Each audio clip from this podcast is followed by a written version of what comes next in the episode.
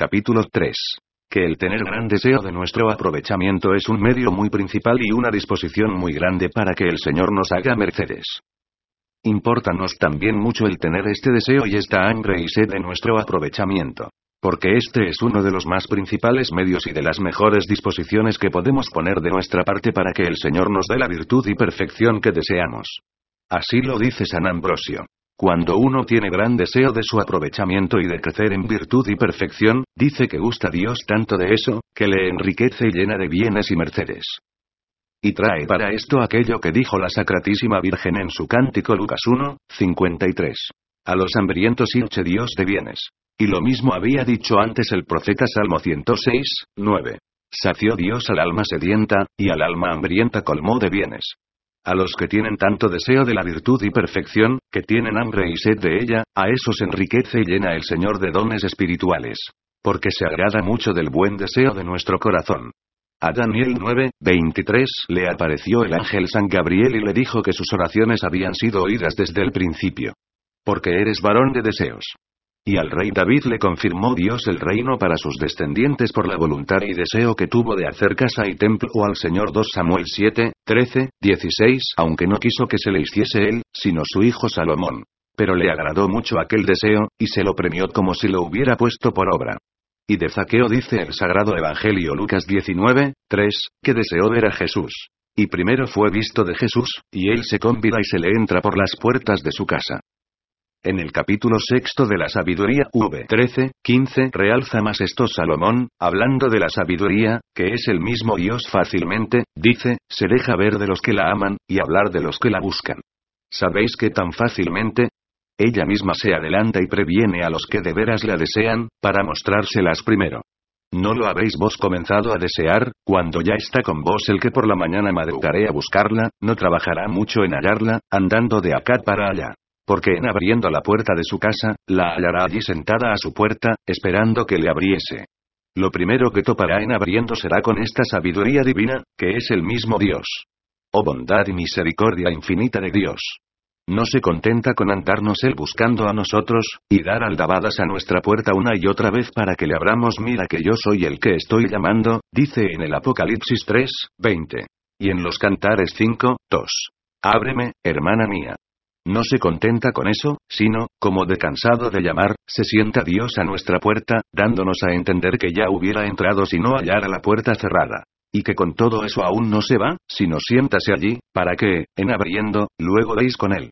Aunque os habéis tardado en abrir a Dios vuestro corazón y en responder a su buena inspiración, con todo eso aún no se ha ido Dios, que más gana tiene de entrar que eso. Sentado está allí a la puerta Sabiduría 6, 15, esperando que le abráis. Esperando está el Señor para usar de misericordia con vos Isaías 30. 18. Porque no hay amigo que así desee entrar en casa de su amigo, como Dios desea entrar en vuestro corazón. Más gana tiene Él de comunicársenos y hacernos mercedes, que nosotros podemos tener de recibirlas. Sino que está esperando que nosotros lo deseemos y tengamos esta hambre y sed de ello. Juan 7, 37. El que tuviere sed, venga a mí y beba. Apocalipsis 21, 6. Al que tuviere sed, yo le daré de la fuente del agua de la vida de balde.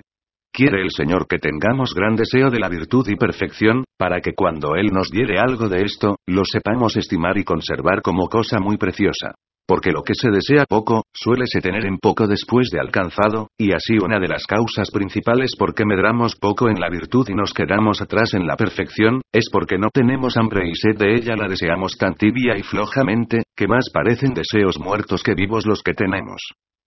Dice San Buenaventura que hay algunos que tienen buenos propósitos y deseos, y nunca acaban de vencerse ni hacerse fuerza para ponerlos por obra, conforme a aquello del apóstol Romanos 7, 18. Tengo el querer, mas no hallo camino para hacer el bien.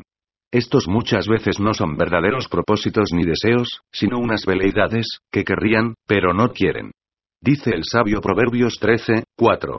El perezoso quiere y no quiere. Proverbios 21, 25. Los deseos le consumen, porque no quiere echar mano al trabajo. Todo se le va en deseos. Compara muy bien el B. Padre Maestro Ávila estos a los que entre sueños les parece que hacen grandes cosas, y recordados lo hacen todo al revés, conforme a aquello de Isaías 29, 8. Acontece que el que tiene hambre o sed, está soñando que come o bebe. Pero cuando despierta ya se tan hambriento y sediento como de antes. Así a estos en la oración pareceles que desean padecer, y ser despreciados, y tenidos en poco, y en saliendo de allí, en ofreciéndose la ocasión, todo lo hacen al revés era que lo soñaban, no eran deseos verdaderos. Otros los comparan y dicen que son como soldados pintados en paramento, que están siempre con la espada sobre el enemigo, y nunca acaban de descargar el golpe, conforme a aquello del profeta Salmo 38, 7, que el hombre pasa como sombra y apariencia. Así se les pasa a algunos toda la vida en amagar y no dar. El profeta Isaías 37, 3 los compara a la mujer que está con dolores de parto y nunca acaba de echar la criatura a luz. Así estos siempre están de parto y nunca acaban de parirlo. San Jerónimo, sobre aquellas palabras de San Mateo 24, 19. Hay de las preñadas y de las que criaren en aquellos días. Dice hay de aquellos que los deseos buenos que concibieron no los sacaron a luz, sino que ahogaron, allá dentro los hijos que habían concebido. Pues nunca sacarlos a la luz de la obra es ahogarlos y matarlos dentro del vientre. Hay de estos que se les pasa toda la vida en deseos, y les halla la muerte sin obras. Porque después, no solo no les aprovecharán los deseos que tuvieron, antes serán castigados, porque no efectuaron las buenas inspiraciones que el Señor les dio. Han de tornarse contra ellos sus propios hijos, como fuera por ellos, si los sacaran a luz. Absalón quedó colgado de sus dorados y hermosos cabellos 2 Samuel 18, 9. Así vendrá a muchos la muerte, y quedarán colgados de sus buenos y dorados propósitos. El apóstol y evangelista San Juan, en su Apocalipsis 12, 2, dice que vio una mujer que estaba de parto, y junto a ella un dragón muy grande para tragar la criatura en saliendo. Eso es lo que procura el demonio con todas sus fuerzas cuando el alma concibe algún buen propósito. Y así es menester que nosotros, por el contrario, procuremos con todas nuestras fuerzas que nuestros deseos sean tales y tan eficaces, que vengamos a ponerlos por obra. Esto dice San Bernardo, que quiso decir el profeta Isaías 21, 12 en aquellas palabras, tan sentenciosas como breves. Si le buscáis, buscadle. Quiere decir no os canséis. Porque los deseos y propósitos verdaderos han de ser eficaces, y con perseverancia, y tales, que nos hagan andar solícitos y cuidadosos de agradar más y más a Dios, conforme a aquello del profeta Mecuías 6, 8. Yo te mostraré, hombre, lo que es bueno y lo que el Señor quiere de ti. Conviene a saber, hacer juicio, amar la misericordia, y andar solícito con tu Dios. Estos deseos fervorosos son los que pide el Señor para hacernos mercedes y llenarnos de bienes. Mateo 5, 6. Bienaventurados los que tienen esta hambre y sed de la virtud y perfección, porque esos serán hartos.